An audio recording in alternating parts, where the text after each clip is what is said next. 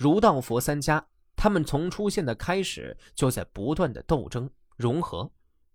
隋唐时期，一个南北统一、民族融合的帝国再度出现，伴随着政治和经济的同步发展，儒学也逐渐由分歧而趋向统一。三教的纷争和融合仍在继续进行。隋朝的建立结束了南北分裂、社会混乱的历史局面，但是并没有结束儒学的南北分歧和三教的激烈斗争。隋朝统治者对待三教的态度虽说一度是一视同仁、大力扶植和利用，但并不是固定不变的，而是有一个不断变化的历史过程。在这个变化过程中，儒学的实际地位日趋衰落，未能得到长足的发展。严格的说，在隋朝占统治地位的是佛学，隋朝统治者真正信奉的是佛教，儒学只是作为佛教的一种辅助工具。唐代的僧道不纳赋税，不服徭役，所以逃丁避税者并集于寺官。至武宗会昌灭佛时。官渡僧尼已达二十六万多人，可见佛教此时的兴盛是其他两家完全不能比的。韩愈便是这一时期的一位古文运动倡导者。韩愈的一生也一直在为儒家学说的发扬做贡献。在道教和佛教盛行的时候，他也致力于复兴儒学，古文运动便是其中之一。原道便是韩愈复古重儒、攘斥佛老的代表作。原道即探求道之本。韩愈认定道的本原是儒家的仁义道德，他以继承道统、恢复儒道为己任，排斥佛老，抨击藩镇割据，要求加强君主集权，以缓解日益加深的社会矛盾。韩愈在政治上排斥佛教的同时，又作此文，以维护儒学的基本观念，扫除佛教的思想影响。博爱叫做仁，合宜于人的行为叫做义，从仁义再向前去的叫做道，自身具有而不依赖外界的叫做德。仁和义是意义确定的名词，道和德是意义不确定的名词。所以，道有君子之道和小人之道，而德有吉德和凶德。老子轻视仁义，并不是诋毁仁义，而是由于他的观念狭小。好比坐在里井看天的人说天很小，其实天并不小。老子把小恩小惠认为仁，把谨小慎微认为义，他轻视仁义就是很自然的了。老子所说的道，是把他观念里的道当作道，不是我所说的道。他所说的德，是把他观念里的德当作德，不是我所说的德。凡是我所说的道德，都是结合仁和义说的，是天下的公论。老子所说的道德，是抛开了仁和义说的，只是他一个人的说法。自从周道衰落，孔子去世以后，秦始皇焚烧诗书，黄老学说盛行于汉代，佛教盛行于晋、魏、梁、隋之间。那时谈论道德仁义的人，不归入杨朱学派，就归入莫迪学派；不归入道学，就归入佛学。归入了哪一家，必然轻视另外一家；尊崇所归入的学派，就贬低所反对的学派；依附归入的学派，就污蔑反对的学派。哎，后世的人想知道仁义道德的学说到底听从谁的呢？道家说。孔子是我们老师的学生，佛家也说，孔子是我们老师的学生。研究孔学的人听惯了他们的话，乐于接受他们的荒诞言论而轻视自己，也说，我们的老师曾向他们学习。不仅在口头说，而且又把它写在书上。后世的人，即使要想知道关于仁义道德的学说，又该向谁去请教呢？人们喜欢听怪诞的言论，真是太过分了。他们不探求事情的起源，不考察事情的结果，只喜欢听怪诞的言论。古代的人民只有四类，今天的人民有了六类。古代负有教育人民的任务的只占四类中的一类，今天却有三类。务农的一家要供应六家的粮食，务工的一家要供应六家的器用，经商的一家依靠他服务的有六家，又怎么能使人民不因穷困而去偷盗呢？古时候，人民的灾害很多。有圣人出来，才教给人民以相生相养的生活方法，做他们的君王或老师，驱走那些蛇虫禽兽，把人们安顿在中原。天冷就教他们做衣裳，饿了就教他们种庄稼，栖息在树木上容易掉下来，住在洞穴里容易生病。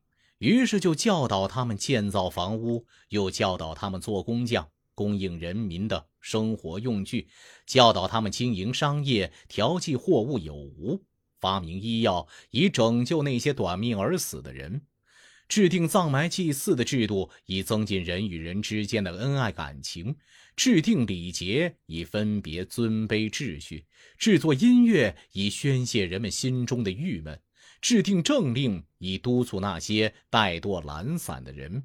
制定刑罚以铲除那些强暴之徒，因为有人弄虚作假，于是又制作符节、印玺、斗壶、秤尺作为凭信；因为有争夺抢劫的事，于是设置了城池、盔甲、兵器来守卫家国。总之，灾害来了就设法防备，祸患将要发生就及早预防。现在道家却说，如果圣人不死。大道就不会停止，只要砸烂豆壶、折断撑尺，人民就不会争夺了。哎，这都是没有经过思考的话罢了。如果古代没有圣人，人类早就灭亡了。为什么呢？因为人们没有羽毛鳞甲以适应严寒酷暑，也没有强硬的爪牙来夺取食物。因此说，君王是发布命令的。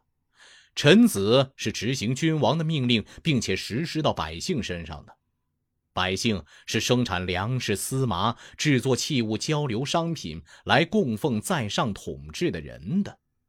君王不发布命令，就丧失了作为君王的权利；臣子不执行君王的命令，并且实施到百姓身上，就失去了作为臣子的职责。百姓不生产粮食、丝麻，制作器物、交流商品来供应在上统治的人，就应该受到惩罚。现在佛家却说，一定要抛弃你们的君臣关系，消除你们的父子关系，禁止你们相生相养的办法，以便追求那些所谓清净寂灭的境界。哎呀！他们也幸而出生在三代之后，没有被夏禹、商汤、周文王、周武王、周公、孔子所贬斥；他们又不幸而没有出生在三代以前，没有受到夏禹、商汤、周文王、周武王、周公、孔子的教导。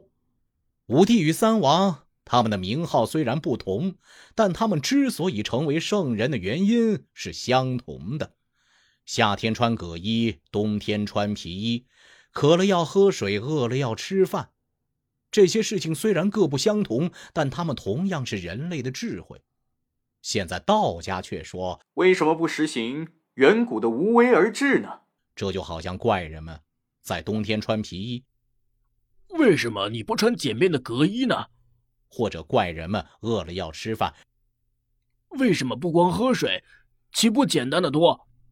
李记说：“在古代，想要发扬他的光辉道德于天下的人，一定要先治理好他的国家。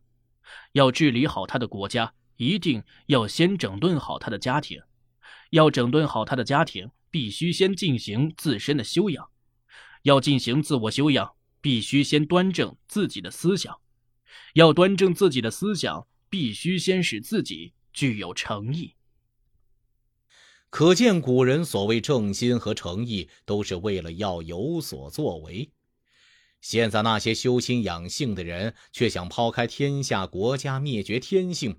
做儿子的不把他的父亲当作父亲，做臣子的不把他的君上当作君上，做百姓的不做他们该做的事。孔子作《春秋》，对于采用夷狄礼俗的诸侯，就把他们列入夷狄；对于采用中原礼俗的诸侯，就承认他们是中国人。《论语》说：“夷狄虽然有君主，还不如中国的没有君主。”《诗经》说：“夷狄应当攻击，经书应当惩罚。”现在却尊崇以礼之法，把他抬高到先王的政教之上，那么我们不是全都要沦为夷狄了？我所谓先王的政教是什么呢？就是博爱，即称之为仁；合乎人的行为，即称为义。从仁义再向前进，就是道；自身具有而不依赖外界的，叫做德。讲仁义道德的书。有《诗经》《尚书》《易经》《春秋》，体现仁义道德的法式就是礼仪、音乐、刑法、政令。他们教育的人民是士农工商，他们的伦理次序是君臣、父子、师友、宾主、兄弟、夫妇。他们的衣服是麻布丝绸，他们的居处是房屋，他们的食物是粮食、瓜果、蔬菜、鱼肉。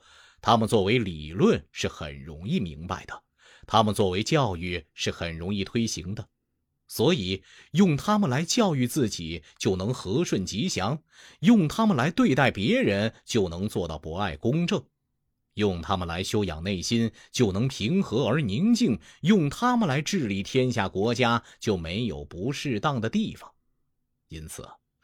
人活着就能感受到人与人之间的情谊，死了就是结束了自然的常态。